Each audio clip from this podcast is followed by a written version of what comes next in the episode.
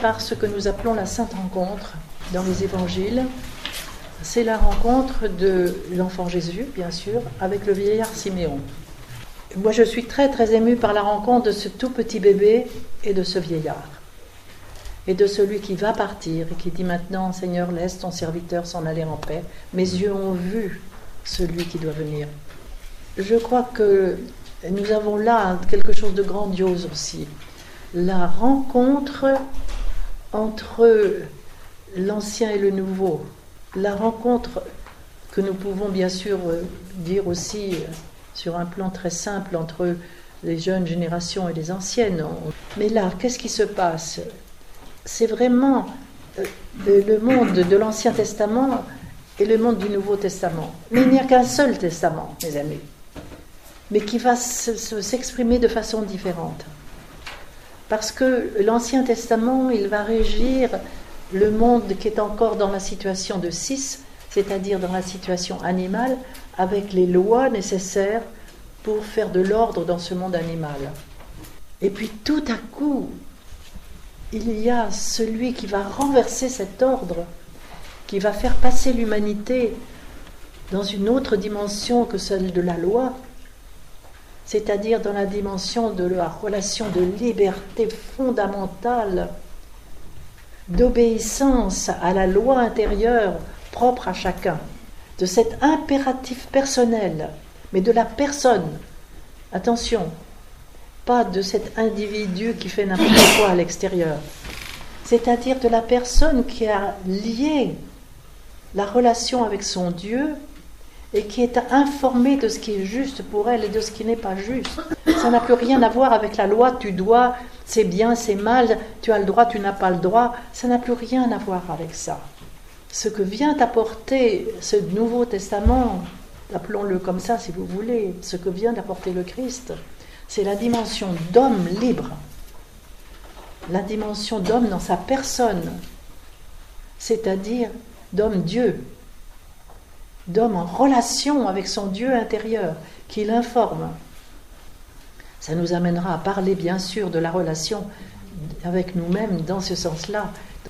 C'est cela, cette, cette, rencontre de ce vieillard Siméon et de l'enfant divin. Nous sommes là dans quelque chose d'historique et en même temps d'éternité. C'est vraiment ce point dont je parlais hier, voyez-vous, de la rencontre de l'historique et de l'éternité, qui va être le départ de toute cette verticalisation de l'être de l'humanité. Le point de départ. On n'a pas encore bien compris ça aujourd'hui. Et comme disait le père Mène, Alexandre Mène, le christianisme ne fait que commencer. Est-ce qu'il a même commencé Je n'en sais rien. Mais euh, ce n'est que si l'on comprend vraiment bien cette rencontre du vieillard Siméon avec l'enfant divin que le christianisme peut commencer. C'est-à-dire vraiment cette rencontre de l'homme avec lui-même dans ses grandes profondeurs. Et maintenant, c'est le point de départ. Il peut partir, mais vous comprenez dans quel sens C'est toute l'humanité qui prend son départ. Oui, Brigitte. Il y avait à Zurich, euh, quelques, quelques ans euh, passés, un graffiti euh, dans, la, dans la gare qui disait Fais comme, fais comme Dieu devient entièrement homme. Voilà, magnifique. C'est-à-dire, va totalement dans la horizontalité pour... Aller dans la verticalité. Voilà. C'est un peu ça que tu. tout à fait, tout à fait, c'est tout à fait ça. Moi, je me souviens très bien de l'évêque Jean, qui a été mon professeur de théologie. Et puis, quelquefois, on lui disait, en voulant excuser quelqu'un qui avait fait une bêtise, Monseigneur, c'est humain. Et il répondait, ce qui est humain, mes amis, est divin. C'est-à-dire, euh, autant il avait de, compassion, bien sûr, au, combien pour celui qui avait fait la bêtise, mais en même temps, il le, il le reverticalisait, vous voyez. C'est divin. Nous avons à devenir divin. L'humain n'est humain que quand il est divin. Voilà la charnière, vous voyez. Voilà le passage du 6 et 7. Voilà le, le passage de la verticalisation de l'être. Nous sommes verticalisés dans nos corps pour atteindre à la fonction de la parole. L'enfant qui ne se verticaliserait pas ne pourrait pas parler. Au moment dont nous parlons en ce moment, c'est-à-dire passage au septième jour, nous avons à nous verticaliser dans notre être intérieur pour devenir verbe. Parce que dans la première partie de notre vie, nous sommes procréateurs par le sexe. C'est juste, c'est bien, etc. Et il y a un jour où tout cela se terminera.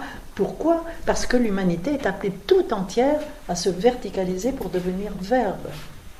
C'est tout le grand sens de la circoncision, n'est-ce pas ça couper les peaux, de, le, prépuce qui symbolise toutes ces peaux dont nous aurons à reparler, les peaux de l'âme, de façon à ce que nous, devenions verbe. Le sexe est le symbole du verbe. C'est pour ça que le sexe est tellement fort, tellement puissant. Il prend une tellement grande place dans nos vies. Parce que c'est, il nous amène au verbe. Mais nous restons à l'horizontale au lieu de vraiment aller vers la verticale.